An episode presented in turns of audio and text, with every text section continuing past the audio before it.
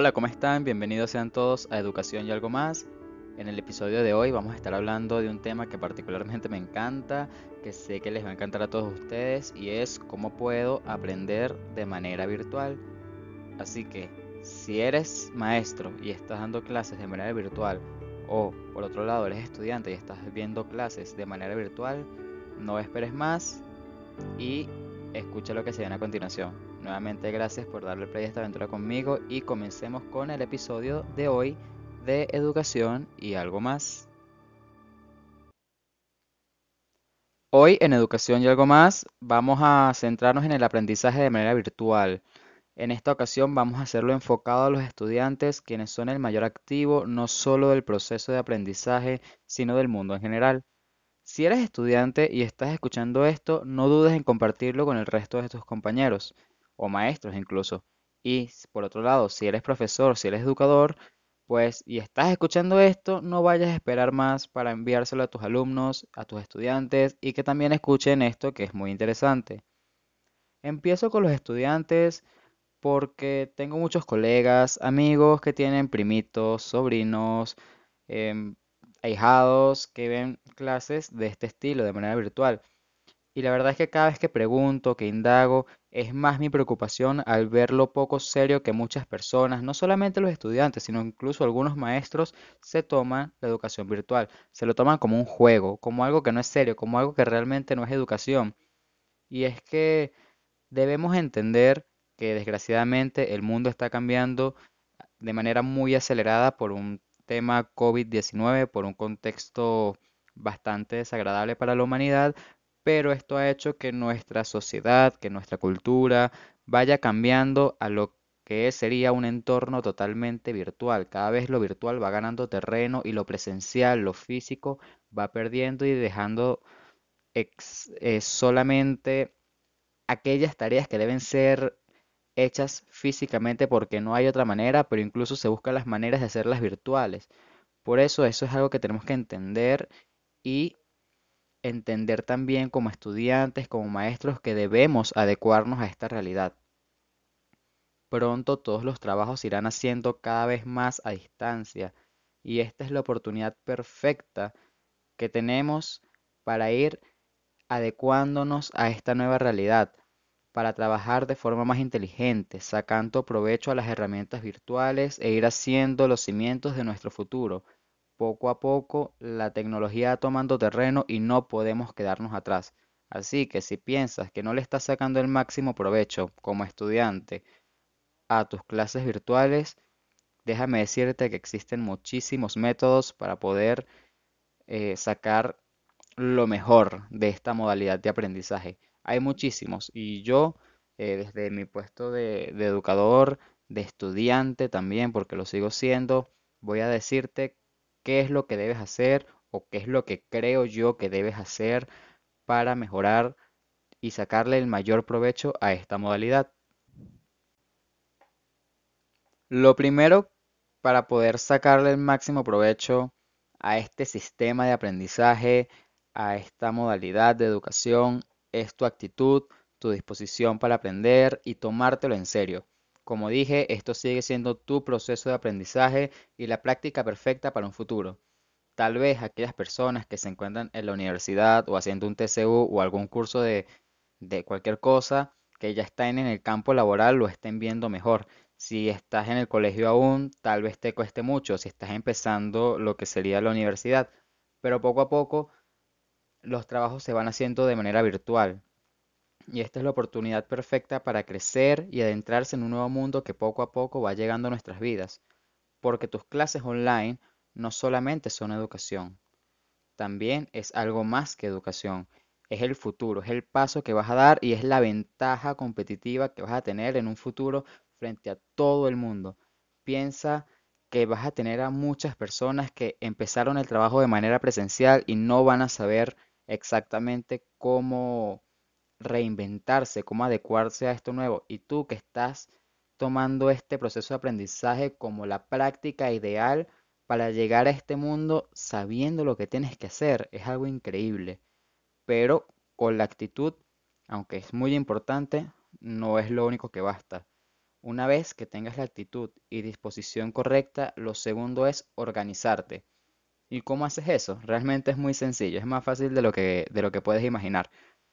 Pues lo primero es fijarte un horario y tener a la mano todos tus planes de evaluación, todas las guías que tengas. Eso va a ser tu, tu pedestal, va a ser tu guía, va a ser tu visión para distribuir tu tiempo.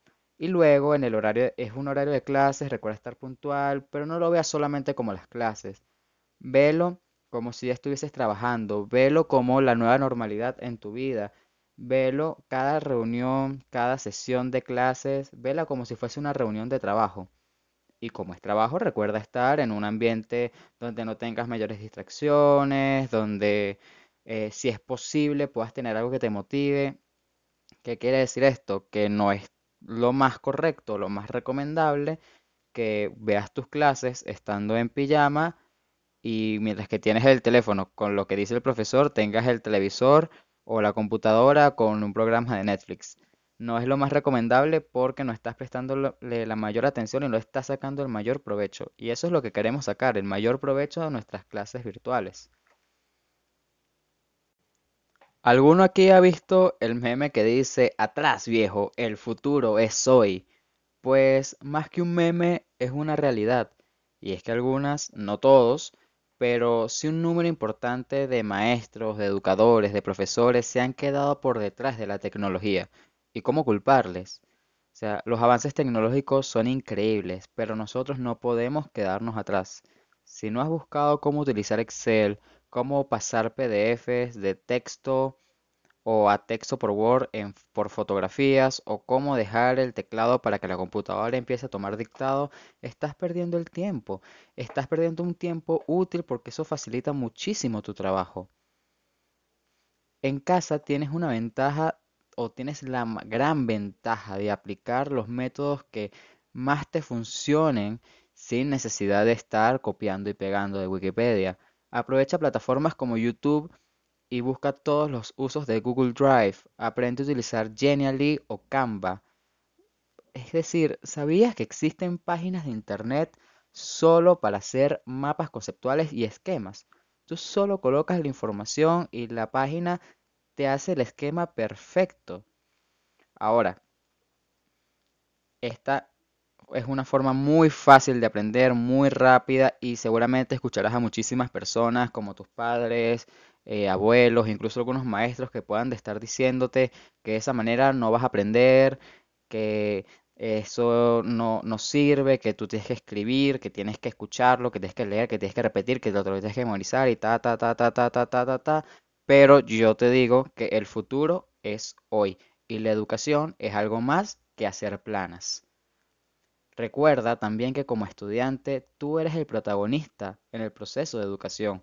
Tú eres la estrella de la película, eres quien le da vida al guion. Pues dale vida y comienza a disfrutar del proceso, comienza a maravillarte por las cosas que aprendes y dale tu magia al proceso de aprendizaje. Lleva tus cuadernos de una forma que te dé gusto, crea espacios de inspiración y usa tu creatividad para aprender y disfrutar mientras lo haces el aprender, el educarte, no debe ser algo aburrido. Debe ser una experiencia divertida, creativa, maravillosa, donde te escuches a ti mismo una y otra vez debatiendo sobre un mismo tema, donde te descubras, donde te redescubras, donde te recrees, donde te reinventes una y otra vez.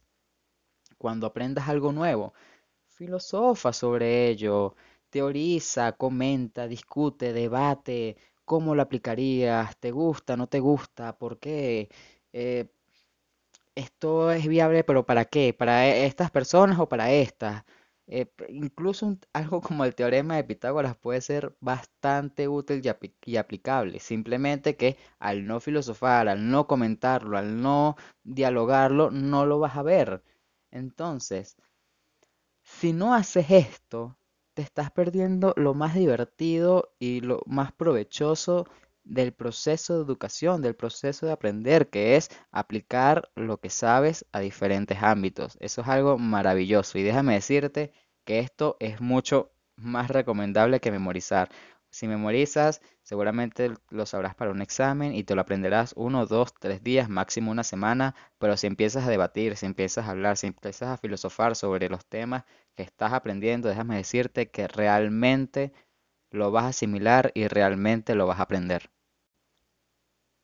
Y como último tip del episodio número 2, lo único que puedo decirte es que por favor no te quedes pegado, no te quedes pegada a la computadora o al teléfono todo el día. Aunque estemos de manera virtual aprendiendo, recuerda que es importante hacer ejercicio. Haz ejercicio, baila, medita. Si tienes alguna mascota, juega con ella. El cerebro necesita oxigenarse para asimilar los conocimientos. Si no lo hacemos, no importa qué tan duro estudiemos, se nos va a hacer muy cuesta arriba, porque es en ese momento de descanso donde realmente podemos asimilar todos los conocimientos, todas las cosas que estábamos estudiando. Y esto te lo digo muy en serio porque y te lo muy presente, porque aquí es cuando empiezan a salir personas que te van a decir, eso es mentira, así no aprenderás nada, eh, solo quieres distraerte, la única forma de aprender es escribiéndolo, memorizándolo una y otra y otra y otra y otra y otra vez. Y la verdad es que ya no es así. Tal vez antes se podía aprender así, pero ya no, existe un cambio generacional muy grande, o sea, es un cambio del cielo a la tierra y es tarea de todos los educadores y de todos los estudiantes reinventarnos, redescubrirnos y entender y saber descubrir qué es lo más importante en el proceso de aprendizaje. Y es por eso que en la próxima semana, en el episodio número 3, vamos a estar tocando este mismo tema de educación virtual, pero enfocado a los educadores, cómo yo desde mi rol de educador puedo ofrecer una mejor experiencia de aprendizaje de manera virtual. Vamos a tocar temas como herramientas virtuales, aprendizaje acelerado, barreras generacionales, entre otras cosas. Así que si eres estudiante, tienes el deber, casi que la obligación de compartirle esto a tus profesores, el este y el próximo episodio a tus profesores para que juntos puedan redescubrirse y, como lo dije en el episodio número uno, reconstruir la educación.